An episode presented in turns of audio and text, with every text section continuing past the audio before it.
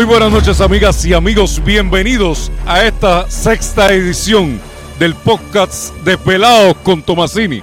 Por aquí, por este su medio, el Vigía News. Hoy estamos aquí en vivo desde la cuna del nacionalismo puertorriqueño, desde la cuna de don Pedro Albizu Campos en Tenerías, Puerto Rico, porque Albizu se respeta. Y en este sexto episodio de el podcast de Pelados con Tomasini por aquí por el Vigía News, mi casa se hace pequeña cuando tengo de vuelta como presidente del Partido Independentista Puertorriqueño en Ponce, el verdadero líder del independentismo en el sur de Puerto Rico, al profesor José Víctor Madera como invitado. Muy buenas noches, profesor. Tomasini, gracias por esas expresiones totalmente inmerecidas, pero viniendo de ti, lo único que puedo hacer es agradecerlo. Eh, sabes el cariño, la estima y el respeto que te tengo. Eh, siempre le he dicho a los amigos y amigas que nos escuchan, yo siempre le he dicho, si una persona sabe de política internacional y de historia nacional e internacional, es Tomasini. Así que, de hecho, te sigo en este podcast de Desvelado con Sí, Tomasini. sí, sí, sí, Seguro sí, que sí. Estamos despelados acá en vivo desde, desde la cuna de, de don Pedro Albizu Campos. Así es, así es. Desde la cuna de don Pedro Albizu Campos. Madera, ¿cómo ha sido este proceso de retomar el, la rienda del partido en Ponce? Yo sé que ha sido un proceso un poco, un poco quizás difícil, en unas circunstancias quizás inesperadas. Eh, ¿Cómo ha sido ese proceso para usted? Fíjate, yo, yo no lo veo difícil, todo lo contrario, se dio muy natural porque siempre hubo un espacio de diálogo. Eh, por ejemplo, eh, como ya es público, lo podemos hablar de manera abierta, ¿verdad? Eh, el hecho de que el doctor Comas ya haya tenido una oferta del municipio nos lo hizo saber de inmediato. Que gracias a Dios él tuvo esa honestidad política y académica de, de, planteárnoslo y él estuvo tan consciente de las repercusiones políticas que nos los dejó saber.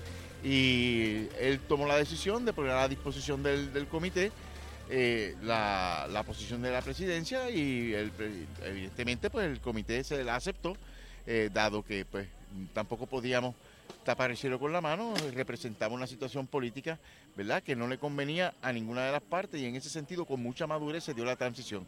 Eh, para algo que no es nuevo para mí, yo estuve 13 años al, frente de- del, del partido en, en Ponce y pues ahora lo retomamos de manera pro tempore hasta tanto no haya algún tipo de asamblea eh, en donde pues o se ratifique o haya un nuevo presidente. Sí, eh, yo, yo para serle honesto, profesor, yo tengo una opinión un poco más crítica sobre lo que, sobre esa situación con Ángel Comas, pero estamos en la cuna de don Pedro Albizu Campos. Y si algo yo he aprendido de usted es que usted ha logrado mantener la unidad del independentismo en Ponce. Por eso, independientemente de cualquier otra crítica o comentario que yo he hecho previamente en este podcast, respetando la cuna de don Pedro Albizu Campos y respetando eh, algo que usted me enseñó, que no siempre practico, pero que mantener la unidad del independentismo es importante. Eh, pues eh, escucho con atención sus palabras, escucho con atención sus palabras. Yo no sé si todo el mundo conoce fuera de Ponce, en Ponce lo conoce todo el mundo, pero como esto se ve en todo Puerto Rico, si todo el mundo conoce eh, quién es el profesor José Víctor Madera, el profesor José Víctor Madera tiene un doctorado en estudios hispánicos, eh, trabaja en la Universidad de Puerto Rico aquí en Ponce. Su tesis doctoral, si no me falla la memoria, eh, fue en nuestro poeta nacional Francisco Matos Paoli. Eh, He trabajado algunos ensayos y artículos sobre Matos Paoli, pero mi disertación fue en torno al discurso ideológico en la poesía de Francisco Yux Mora, Ah, un ok. poeta del trascendentalismo, 1948 principalmente, eh, y básicamente es un trabajo semiótico aplicado a poesía. Ok, ok, ok.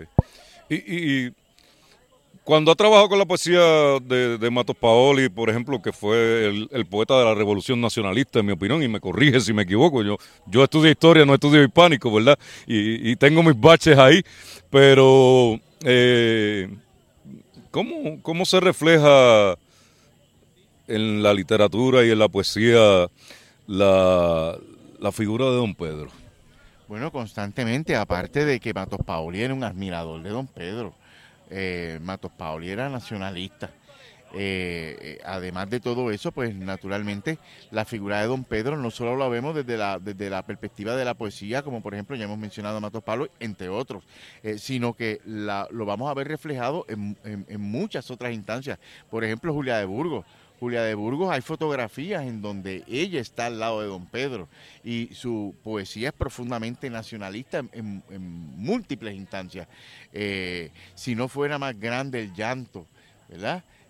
contrastando el río Grande de Loíza con el llanto de, la isla, del, país por el coloniaje que está sufriendo. Eh, eh, por ejemplo, en la plástica, la figura de don Pedro en la plástica. Eh, aquí vemos, por ejemplo, la, presencia de, una escultura monumental de don Pedro. de hecho, la actividad, de hoy fue dedicada al escultor que hizo así mismo es, hace 30 años. Rafael López Campos.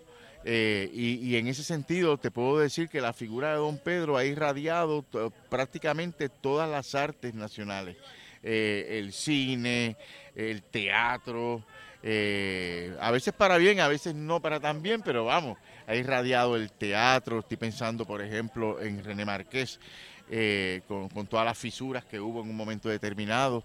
Eh, eh, por supuesto, la literatura, la, propia música. Aquí hemos visto una expresión musical eh, urbana en donde el tema el, tema del nacionalismo, el independentismo y don Pedro está todavía vivo. Así que don Pedro no solo irradiado en términos del discurso político, sino también cómo ese discurso ha podido trascender a las manifestaciones de las diferentes artes, desde las plásticas hasta las artes representativas.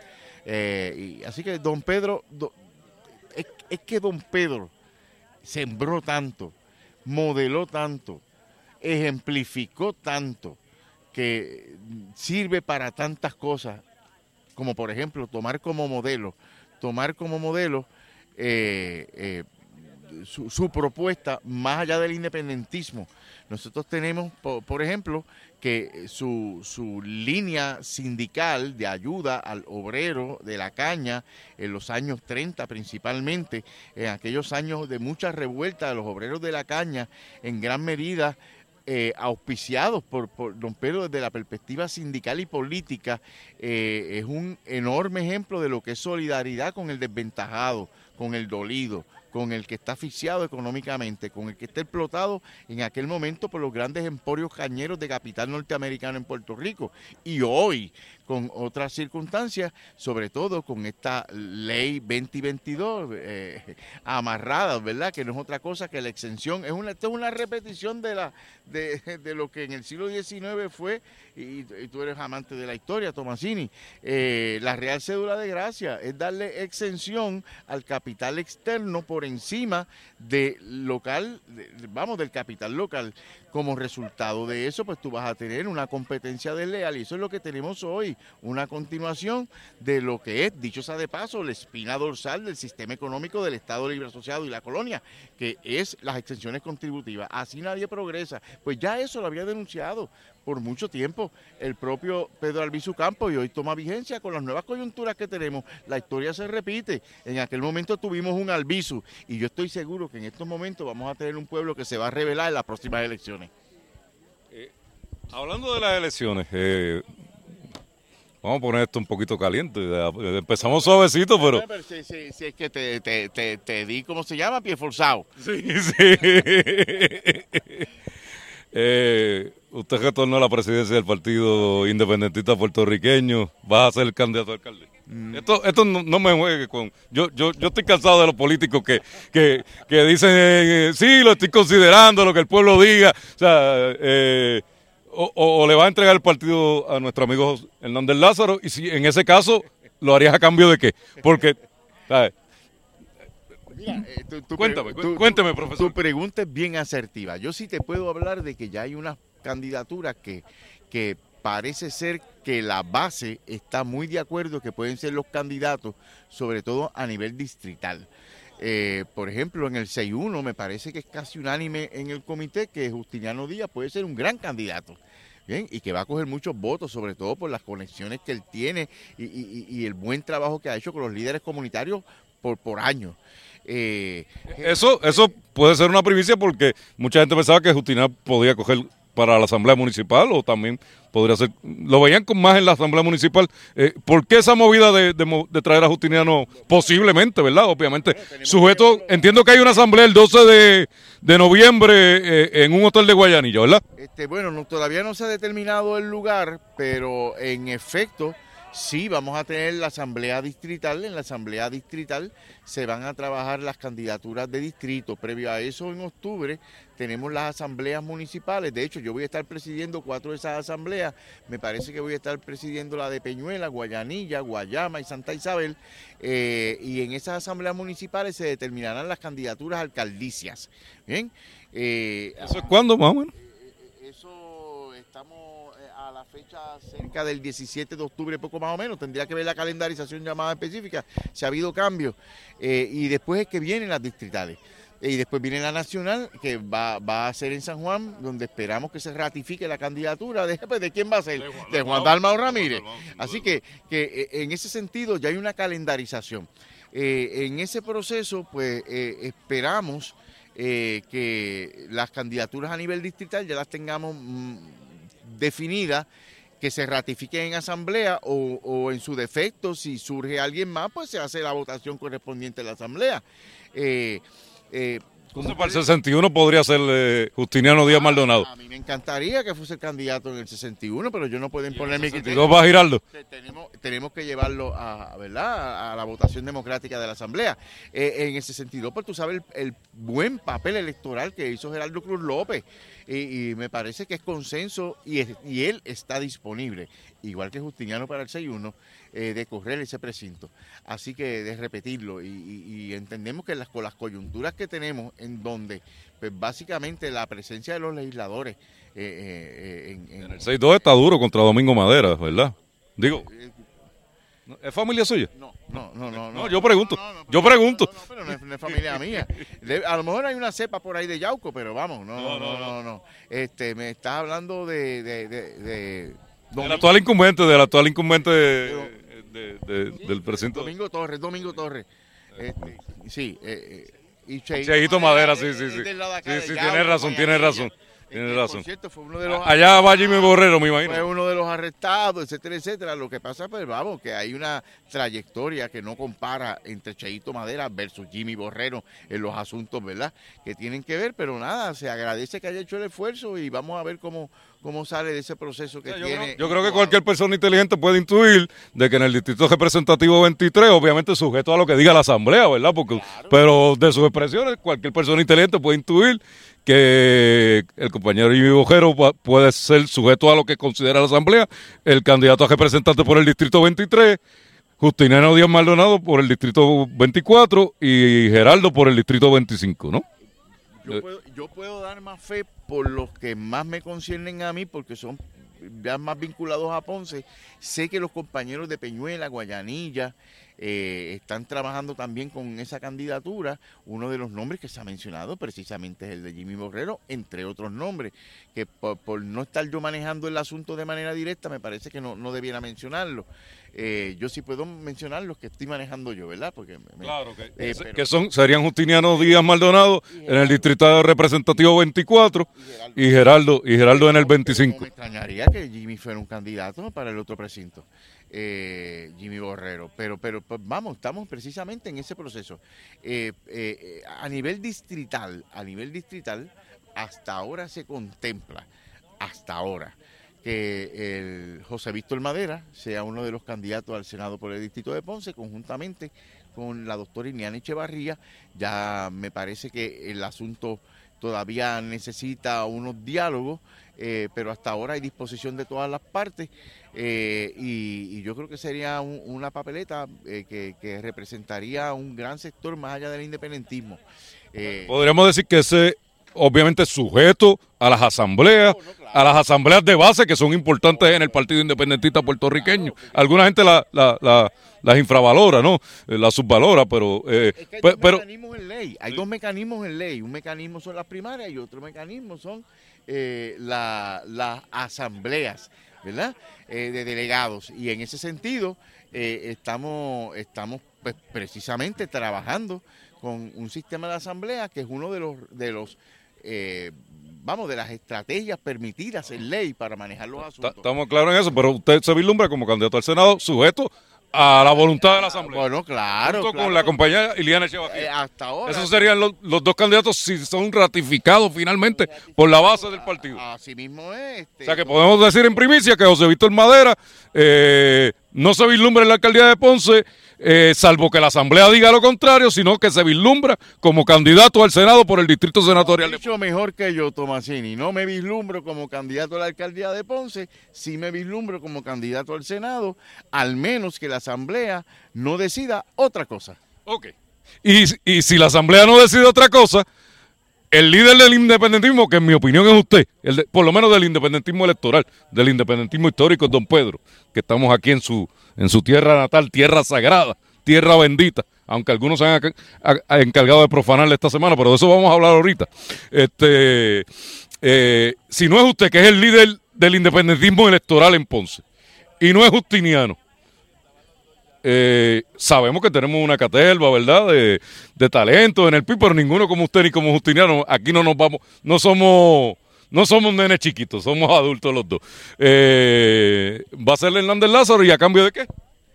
Bueno, ¿O, o- o ha habido algún diálogo o algún mm, acercamiento informal para ponerlo más, para ponerlo más eh, en una posición, ¿verdad? pero si es que ¿Ha Hernández, habido algún acercamiento informal? es que Hernández Lázaro y yo tenemos la mejor relación del mundo, pero ha quedado claro tanto por el licenciado Natal como por el licenciado Dalmao, que esas conversaciones en estos momentos están centralizadas.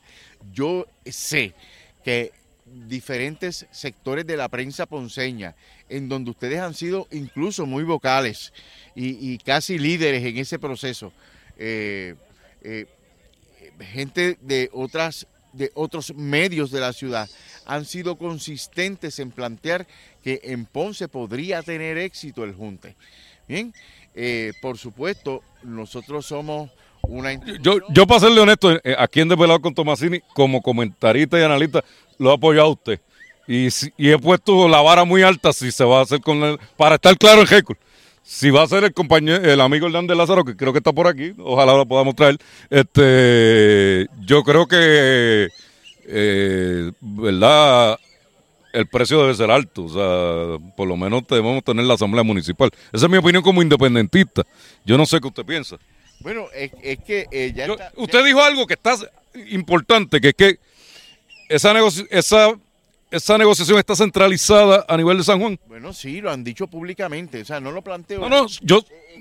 Tanto Natal como Dalmao lo han dicho, que ellos están dialogando.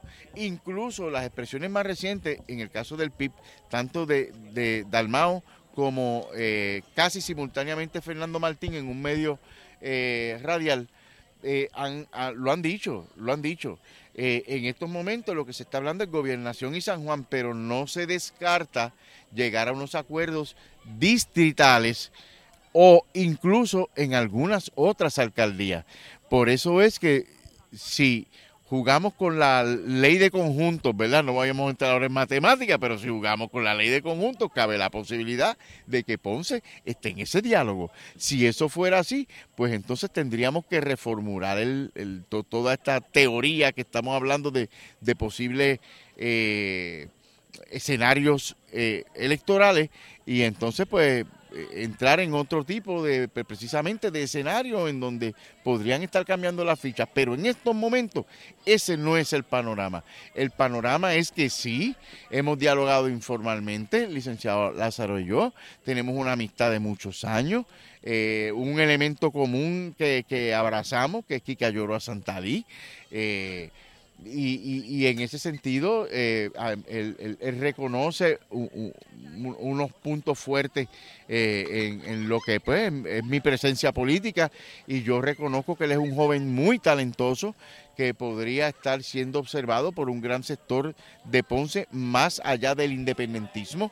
Eh, y en la coyuntura actual del municipio, en donde tenemos, por ejemplo, un Partido Popular que va a quedar desmembrado por el prestigio que va a perder en la ciudad. independientemente del resultado final del proceso investigativo, si se eleva a lo que pueda ser eventualmente una formulación de cargos o no, el daño ya está hecho. Además, si a eso le sumamos que el Partido Nuevo Progresista va a tener unas primarias internas, parece ser que de tres o cuatro candidatos, incluso se ha señalado, no, solamente por mí, sino por varios miembros, eh, ustedes han reseñado muy bien eh, como medio la, muchas personas que fueron a la inauguración de la, del comité de, del licenciado Pablo Colón, eh, pero la mitad no era de Ponce, o sea, de lo que y, vamos, no es secreto, hay un sector que ha señalado que no necesariamente él tiene amarrado toda la base del partido, por eso es que tienen otros posibles candidatos que lo van a retar a primaria. vamos,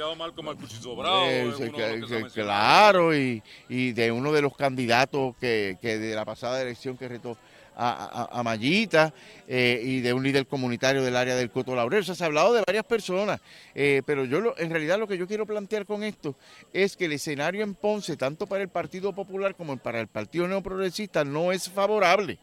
Por lo tanto, cualquier esfuerzo que pueda eh, aunar fuerzas y vamos, votos eh, para romper con ese bipartidismo que dicho sea de paso no ha representado bien los mejores intereses de Ponce, eh, pues yo creo que estaría abierto a, cualquier posibilidad, no solo de los líderes locales, sino incluso de, del pueblo mismo, de los electores que están pidiendo a grito un cambio en Ponce. Porque desgraciadamente, si vamos a récord del PNP ha tenido dos o tres presos. Y si vamos a récord del Partido Popular, pues vamos, no, no voy a hablar de la circunstancia actual porque está su judice, pero parece ser que no pinta bien la cosa. Así que en última instancia, vuelvo y te digo, aunque el asunto todavía no se ha decidido, hay un gran sector de la prensa y de sectores civiles de Ponce que le gustaría ver algún tipo de conversación, en la línea que ha planteado el ¿Cuán adelantada podría estar esa conversación centralizada? Y, no, o sea que no, no, no, no, se ha consultado entonces a la base en Ponce esa conversación centralizada. Eh, en estos momentos todavía no hemos dialogado ese punto, aunque estoy seguro que ni el licenciado Juan Dalmao ni el licenciado Natal eh, van a ocultar ningún tipo de información. Yo creo que ambos por la apertura que siempre han tenido, por ser gente cristalina ambos, en la medida en que ya tengan algún tipo de, diálogo, si lo tuvieran sobre el caso de Ponce, así nos lo van a comunicar. Eh, eh, siempre siempre hemos trabajado en la línea verdad de, la comunicación abierta y de buena si no se llegara a un acuerdo en esa conversación centralizada, ¿usted estaría dispuesto a asumir la rienda del, alcalde, de la, del candidato alcalde de Ponce? Bueno, tú conoces a José Víctor Madera. José Víctor Madera eh, está donde tenga que estar. Si José Víctor Madera tiene que estar en el Senado, va a estar en el Senado. Si José Víctor Madera va a estar en el 6-1, en el, en el 6-2, en el 60, como ha estado en el 6-1 en una ocasión previa, va a estar. Y si José Víctor Madera tiene que repetir otra vez una candidatura a alcaldía, va a estar también. O sea, José Víctor Madera no le tiene miedo al bulto. Aquí, aquí nadie se raja. Y menos en una coyuntura en donde lo que necesitamos es sumar y meter carácter. Aquí no hay tiempo para arrepentimiento. Aquí es echar para adelante. Si lo podemos hacer desde la perspectiva de muchas personas con algún tipo de vínculo con otros sectores políticos, fantástico. Si eso no se lograra, por las razones que fueran, pues fantástico también, echamos para... Usted le mete caña. Ah, pero, pero, ¿y cuando, yo, ¿y cuando yo le he cogido miedo al bulto? O sea, que si no se logra una negociación centralizada para que Hernández Lázaro sea, sea el candidato, usted va a ser el candidato. Bueno, si me, han si me han arrestado con aquel señor que nos está observando a la distancia. Saludos a los días, al compañero de Pañuela que al igual que este servidor, somos los delegados de la Comisión Política del área sur de Puerto Rico. Así que saludos al amigo José Manuel Díaz, no lo diga. Eh, así que mira, aquí, aquí, nadie le tiene miedo al bulto. Si se da algún tipo de acuerdo, bienvenido sea. Y si no se da, pues vamos para adelante. Y si Madera tiene que correr la candidatura, Madera la corre. Esa es la actitud. Esa es la actitud. Y si, la, da, Madera la Claro, y si la tiene que correr si Justicia. No Madera la corre. Esa, me gustó. Y si, Ese es el Madera que yo conozco. Pues claro, y si, y si tiene que ser justiniano, pues se, pues se justiniano. Pero lo importante es que, que Ponce va a tener la mejor oferta de la oposición eh, en términos cualitativos que haya podido tener en las últimas elecciones. Eh, ¿Para qué? Bueno, para darle ya el mensaje a populares y PNP de que se les acabó el tiempo de seguir estar postergando el desarrollo de Ponce, de no tener proyectos económicos, de estar yendo a las elecciones en un programa de trabajo medible por fase. ¿Y qué tenemos entonces? Un gobierno que colapsó en el cuatrenio anterior y un gobierno en este cuatrenio que ni arranca. Hasta fondo estamos perdiendo de ayuda. ¿Por qué? Porque no hay un programa económico ni, un, ni una programación de fases. Eso yo lo denuncié desde, la, desde los debates mismos. Mira, y hay cosas que a veces uno quisiera equivocarse, pero en ese caso... Quizás estaba más preocupado pagando un préstamo. Quizás, podría ser. No sé. Bueno, quizá, quizá, pero no sí. Sé, yo, el, vigía, el vigía lleva, el vigía lleva un año denunciando el préstamo popular. Eh, quizás la libretita del préstamo pudiera ser que fuera más importante que, el desarrollo económico de Ponce. No sé, yo, yo, yo, pregunto. Mira, yo lo que creo es que si tú no tienes un verdadero proyecto de desarrollo económico, si tú no tienes un plan dividido por fase, con elementos de avalúo, de assessment para medir si fuiste efectivo o no efectivo, porque a veces uno puede planificar y el plan a lo mejor es bonito, pero no es el mejor. Pues, pero entonces tienes que construir en la marcha e ir enmendando, pero para eso tú tienes que hacer assessment, tienes que pasar evaluación, no es lo mismo avalúo que evaluación, eh, van de la mano, pero en la medida en que tú tengas todo eso ya con unas con una programación, con una planificación, con unas métricas de efectividad para saber si estás cumpliendo tus cometidos o no le estás cumpliendo y hacer reajuste en el camino. Si no tienes nada de eso, va a pasar lo que está pasando ahora, la improvisación. ¿Qué es lo que está pasando ahora? Que no hay proyectos. ¿Qué es lo que está pasando ahora? Que nos están llevando chavos para atrás. Eso es lo que está pasando. ¿Por qué? Porque nunca hubo un verdadero proyecto de desarrollo económico ni de dirección del municipio por fase. ¿Y Pablo Colón traerá ese proyecto de desarrollo económico? Yo, yo le pregunto. Eh, y, y, entonces Pablo Colón tendrá algún proyecto de desarrollo económico famoso, ya que el alcalde de ahora no lo ha tenido. Bueno, eh, eh, o sea, le pregunto como profesor, usted un, un académico, ¿verdad? Eh, Sí, lo que pasa es que yo no puedo responder por el, cual, el plan que pueda tener Pablo Colón. Quien tiene que decir si tiene un plan para Ponce verdaderamente económico, por fases, medible y programado, es el licenciado Pablo Colón. Hasta ahora yo lo que he escuchado es evidentemente en el contexto pues, del asunto electoral, tratando de afianzar su, su posición de liderato.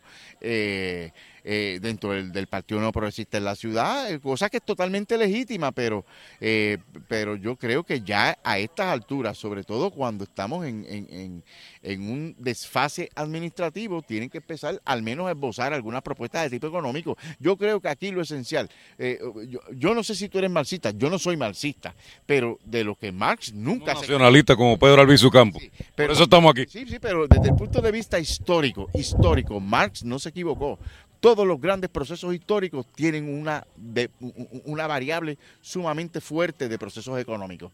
Y, sí, desde el punto de vista analítico, académico. A eso es que voy, a eso es que voy.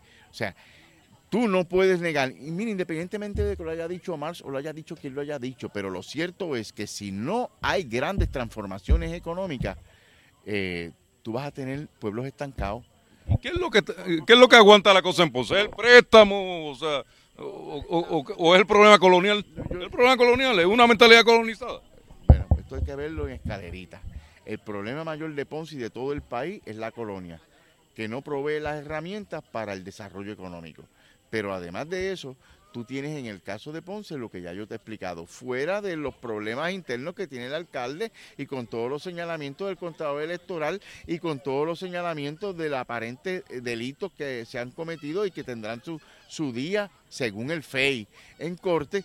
Eh, fuera de todo eso, el hecho es de que, y repito, nunca hubo un verdadero proyecto de planificación por fase de desarrollo económico para la ciudad y está la teoría es bien sencilla, la teoría es clave. Si no hay desarrollo económico, los otros desarrollos quedan trunco. El cultural se afecta, ¿bien? El político se afecta, eh, la educación se afecta, todo, todo depende en gran medida de cómo se den los desarrollos económicos. En la medida en que un pueblo no tenga desarrollo económico, un pueblo se estanca. Y eso va desde el micro de una ciudad, como puede ser Ponce, hasta el macro de país, como Puerto Rico.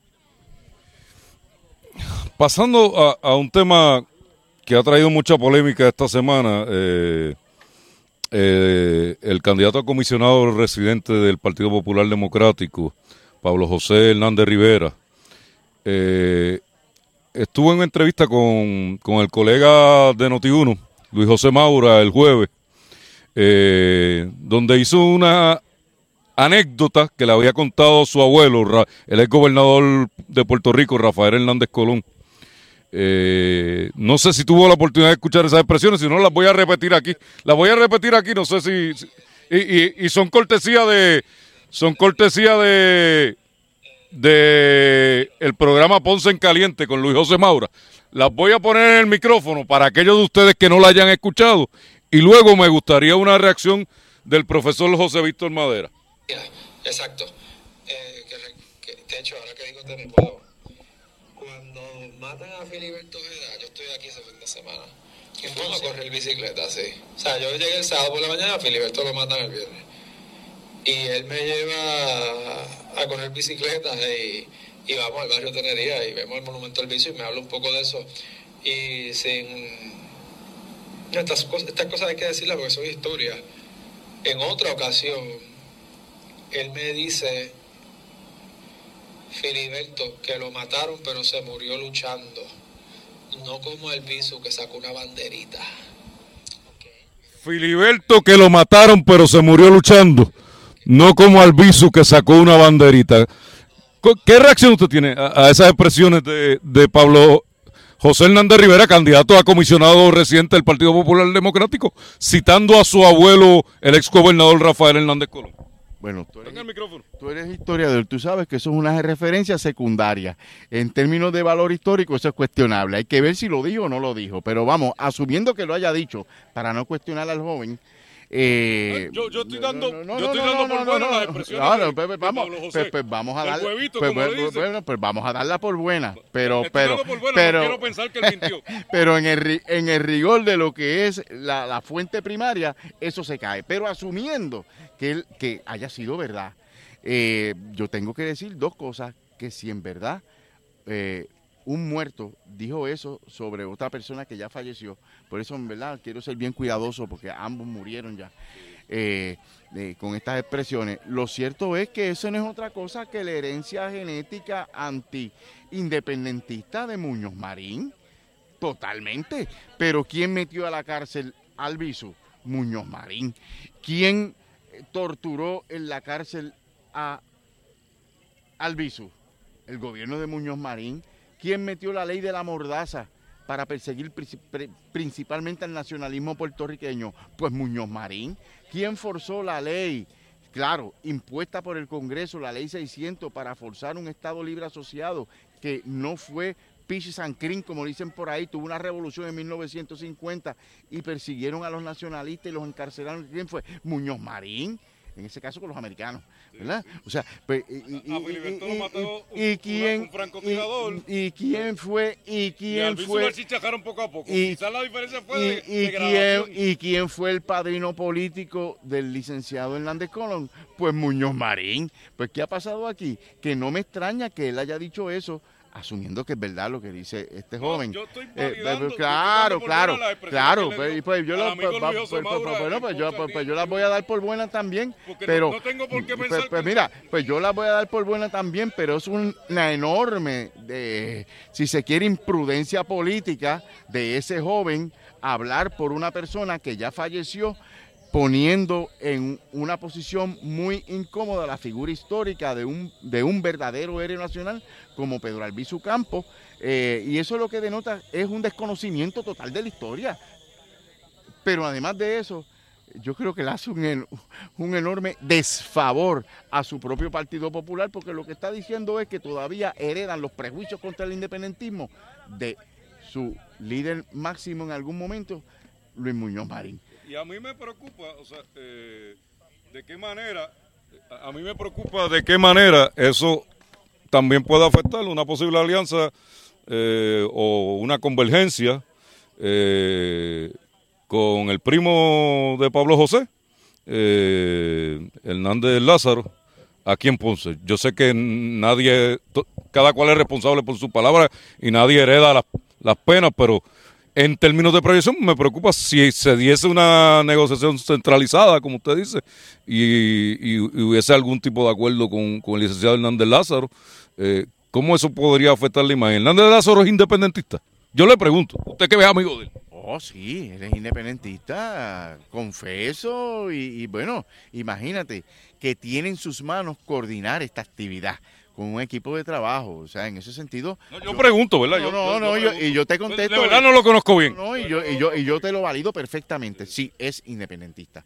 Eh, aquí el, ¿Y su prioridad como alcalde sería la descolonización y la independencia? Bueno, eso tendría que preguntárselo a él. Creo que ya mismo la ¿Eh? lo va a tener por ahí, pero por si acaso no lo tenemos. Eh, eso tendrías que preguntárselo a él. pero, yo pero usted se lo, eso sería importante en esa negociación centralizada, ¿no?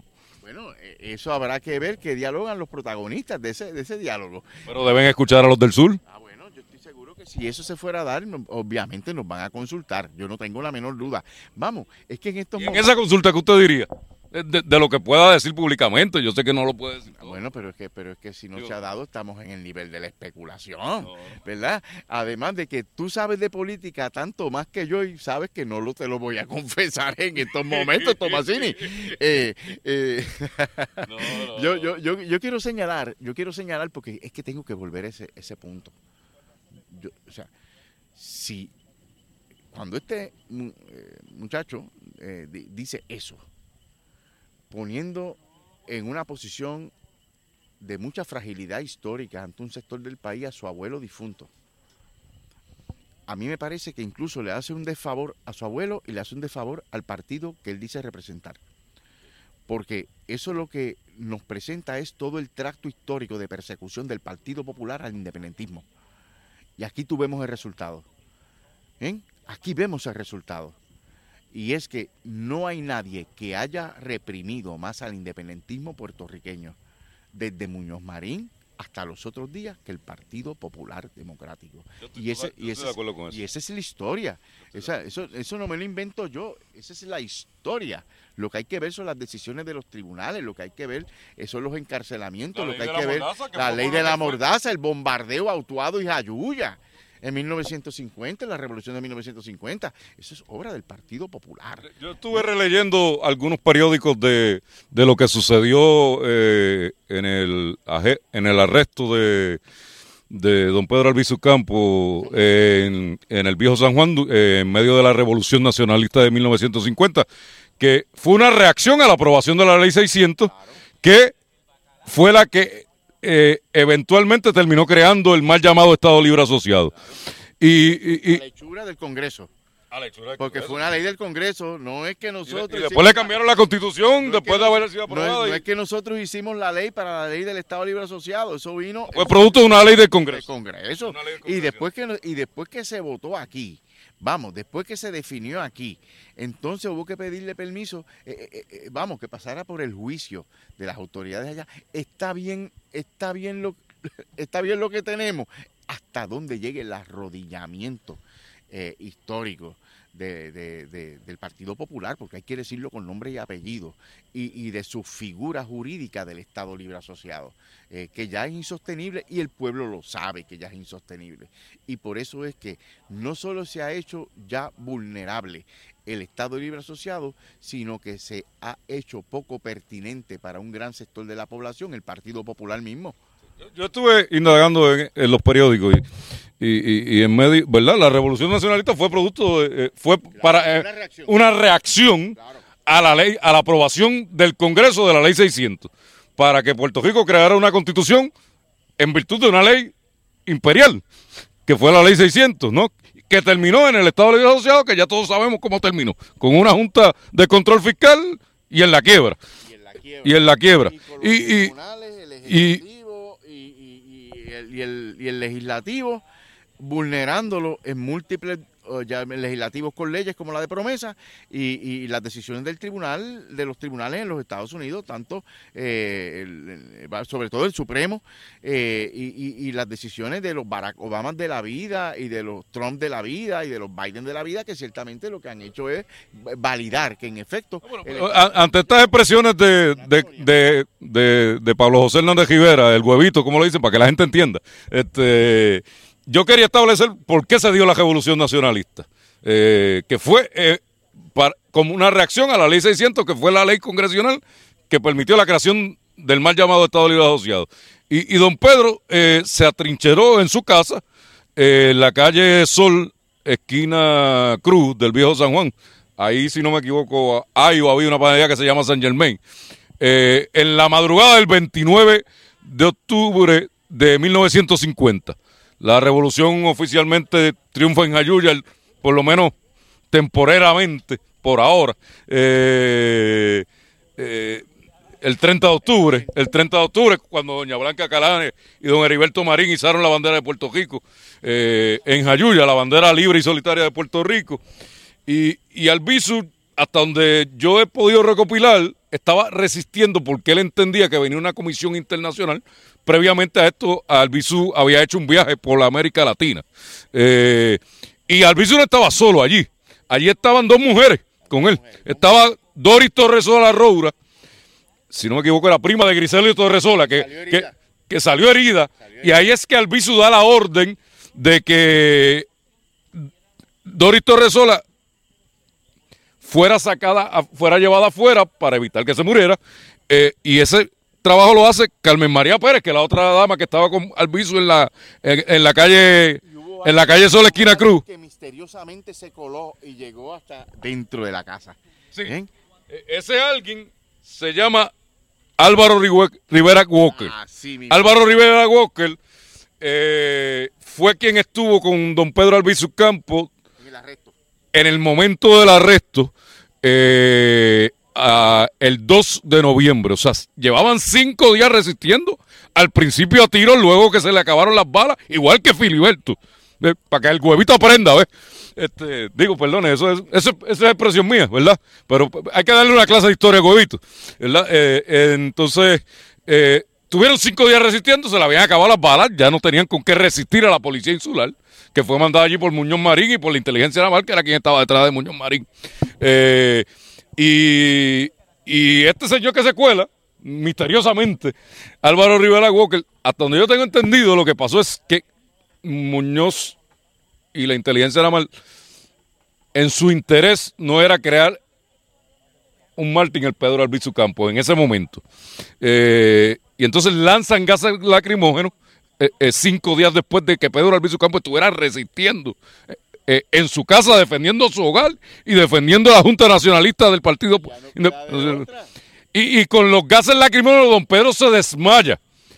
Y alguna gente piensa que Álvaro Walker, para salvar la vida de don Pedro, saca la banderita blanca. Otra gente dice que fue don Pedro mismo con, con lo poquito de fuerza que le quedaba.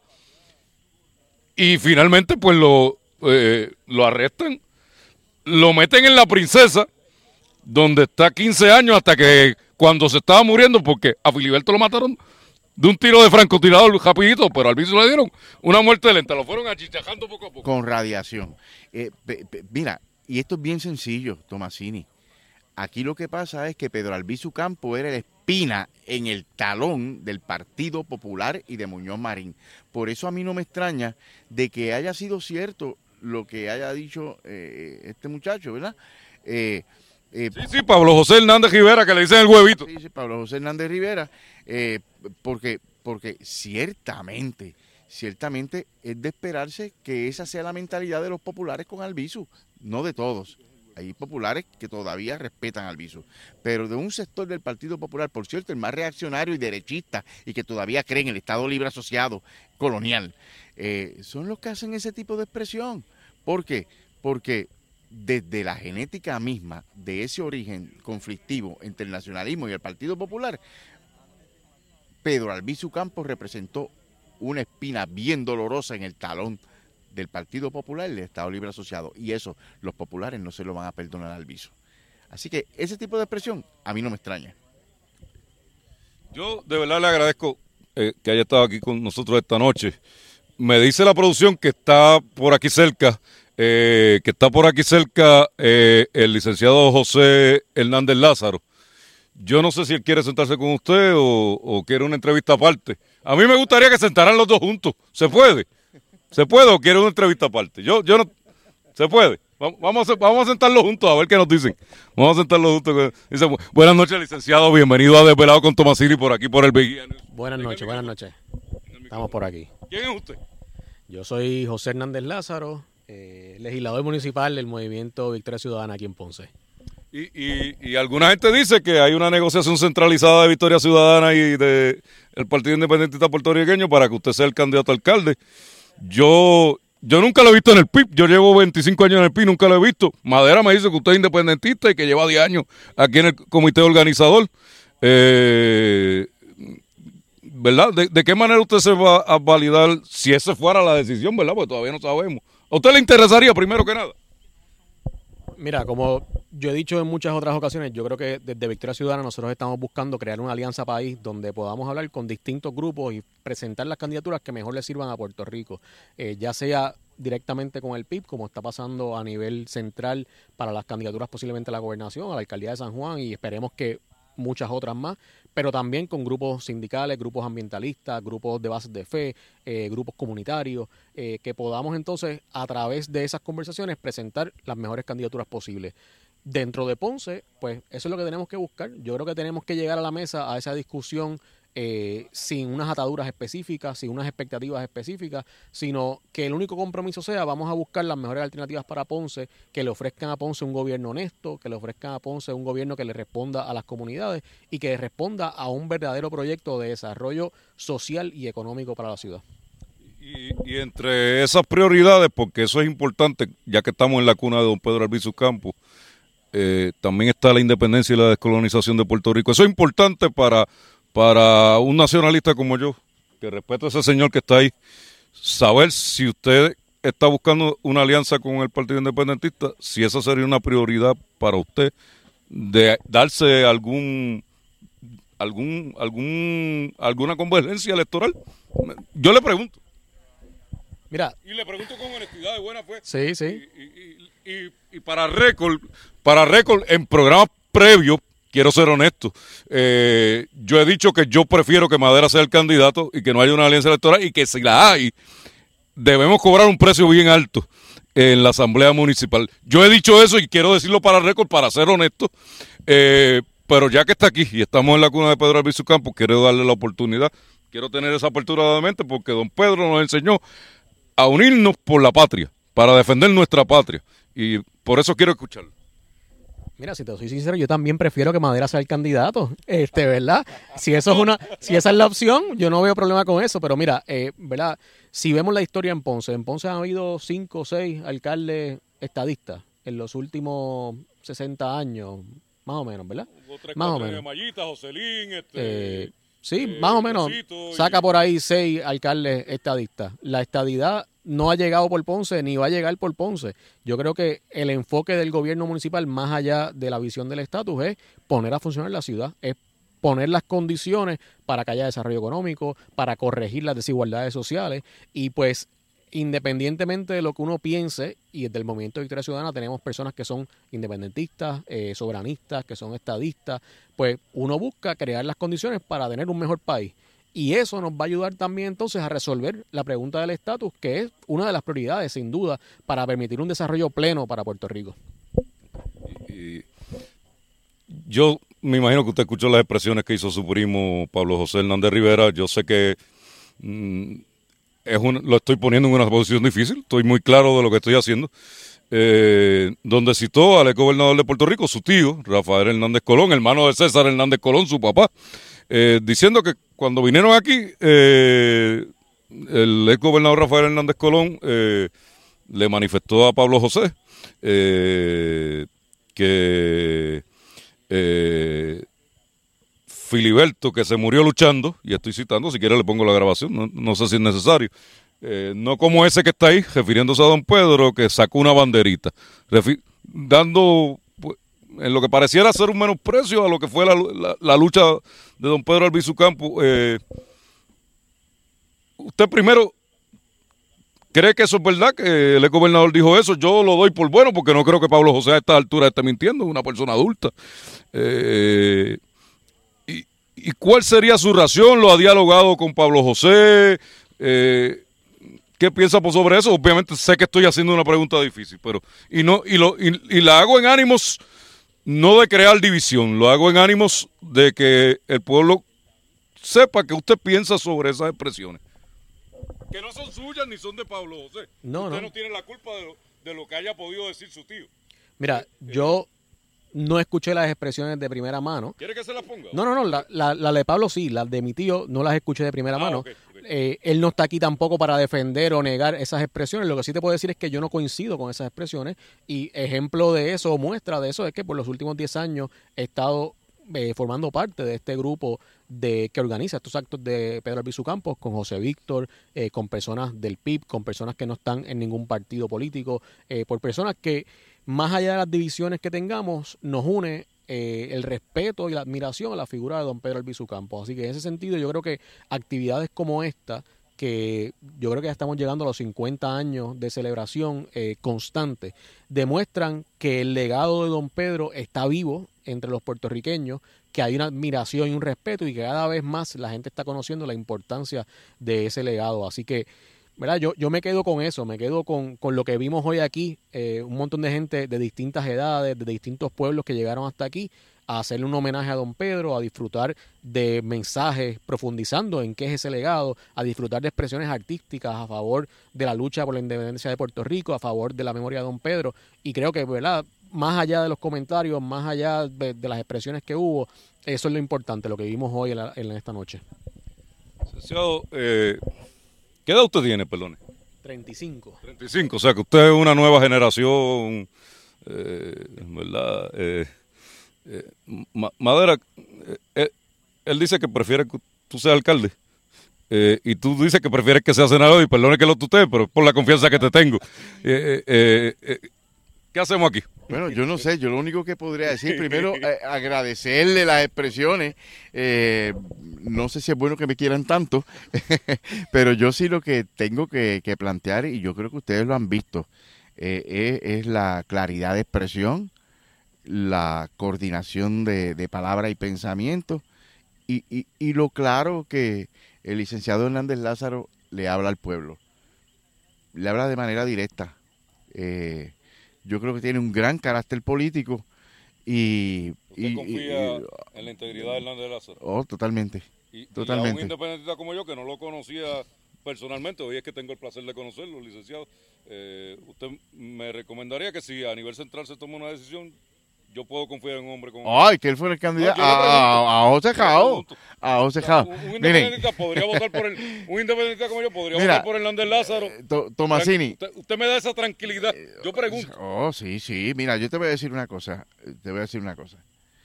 Eh, lo que están viendo los amigos y amigas en estos momentos no es otra cosa que una expresión de respeto, de cordialidad y de muchos años trabajando juntos en diferentes escenarios patrióticos puertorriqueñista e independentista.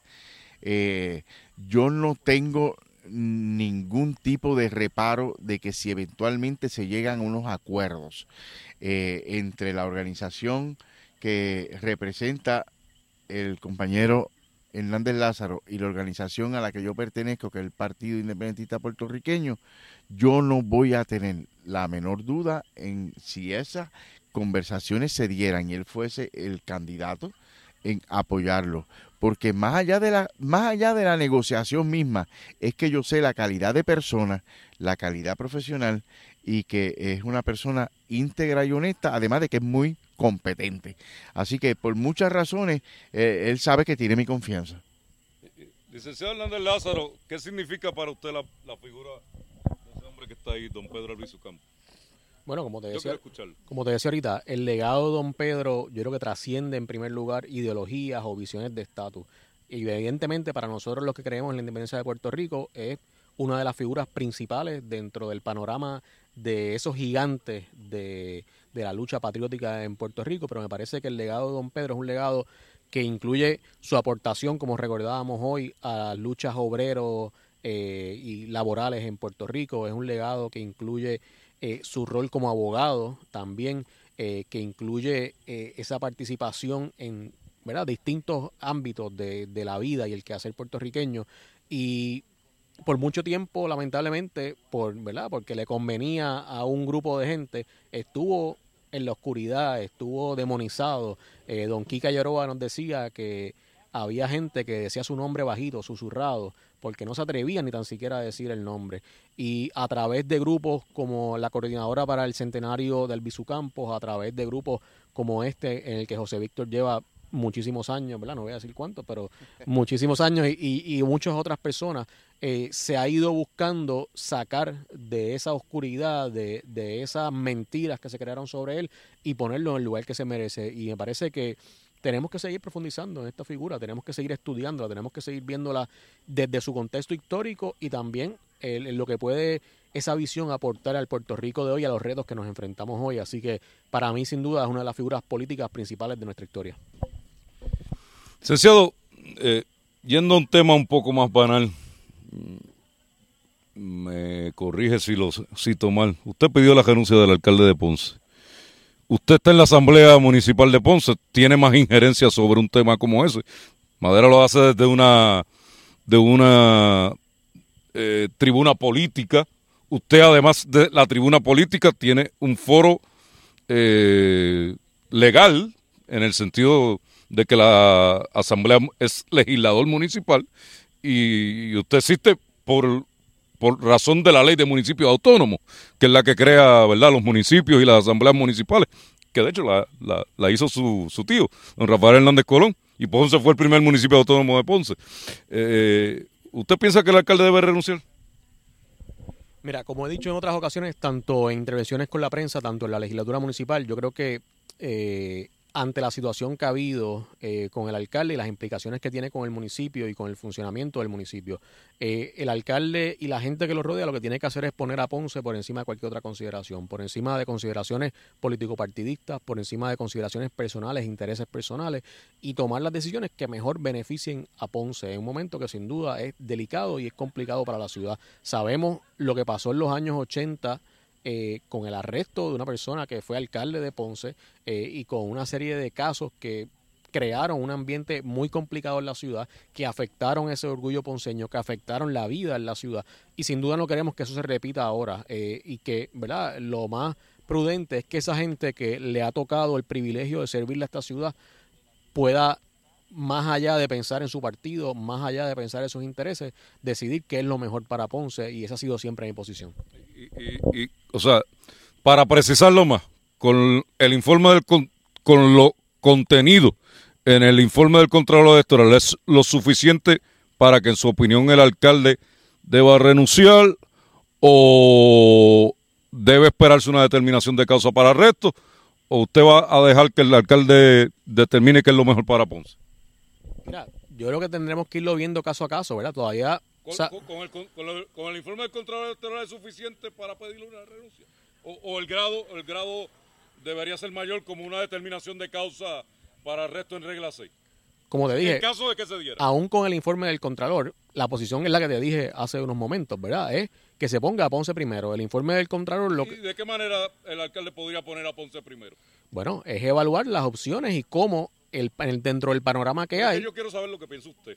Es que le estoy, le estoy diciendo lo que pienso. Le estoy, ¿El alcalde debe, renunciar y eso pone a Ponce primero o, eso, es, eso es una de las posibilidades, sin duda. Si el alcalde, y volvemos.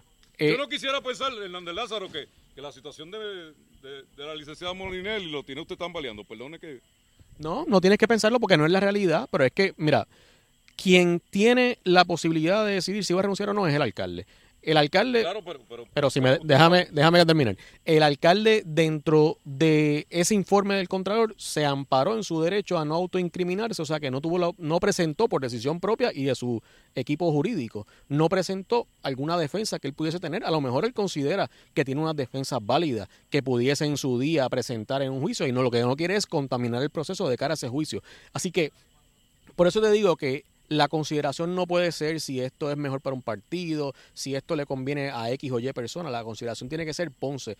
Si esto que está pasando afecta a los empleados municipales, afecta a los servicios que se están dando, pues sin duda. ¿Usted entiende que esos servicios están siendo afectados?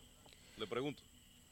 Yo podría decir que están afectados desde antes de las investigaciones y desde antes de los señalamientos se, podría haber empeorado. Y mira, un ejemplo. Los otros días hubo una conferencia de prensa que sabemos que al vigía no se le dejó entrar y allí habían... ¿Qué piensa de eso? Me parece... Eh, eh, me parece una... Hernández no dejó entrar a Egui y no dejó entrar a Carlos José Vázquez. ¿Cuál es ¿Usted tiene posición sobre eso? me parece... Me parece... no tiene posición sobre el otro. No, no, la, tengo, la tengo sobre el otro, la tengo sobre esto. Esto me parece una barbaridad. Lo que pasó en esa conferencia de prensa. Eh, y yo creo que te, te dice pues, las cosas que están pasando. En esa conferencia de prensa, en horario laboral, habían directores de dependencias municipales. Esa me la contestó. Eh, eh, y, y, ¿verdad? Eso es problemático. O sea, eso genera una situación de por qué hay gente haciendo una actividad que ellos mismos dijeron que era una actividad política en horario laboral, ¿verdad? Eso es un problema. Eh, así que, ¿verdad? Habrá que ver cómo esto va evolucionando, qué va a pasar, si el FEI va a radicar dentro del término eh, que ellos ya mismos se, se impusieron, octubre. si ellos van a pedir otra prórroga como, ¿verdad? Suelen hacer en algunos casos. quien dice que Alberi, Serrano y Angelito estaban citados para hoy. No sabemos qué pasó, pero bueno, ya, ya investigaremos. Este, como testigo de estrella, mientras José es testigo de estrella de la Fiscalía Federal. Pero eso es otro tema, ¿verdad? Este, Madera, ¿qué, qué usted piensa de, de la respuesta de, de- digo, ¿verdad? No, no, el, el, el usted licenciado- dijo que debía renunciar. Él, Bueno, mi planteamiento él siempre... no fue tan firme. Fue firme en, en condenar lo que se hizo contra el vigía, pero mi impresión, y me- si me equivoco, el licenciado que le doy tiempo igual, eh, no fue tan contundente en pedirle la renuncia al alcalde como usted. Bueno, Eh, eh, cada cual tiene su estilo, además de que no podemos olvidar de que el licenciado Hernández Lázaro ocupa una silla como legislador, ¿verdad?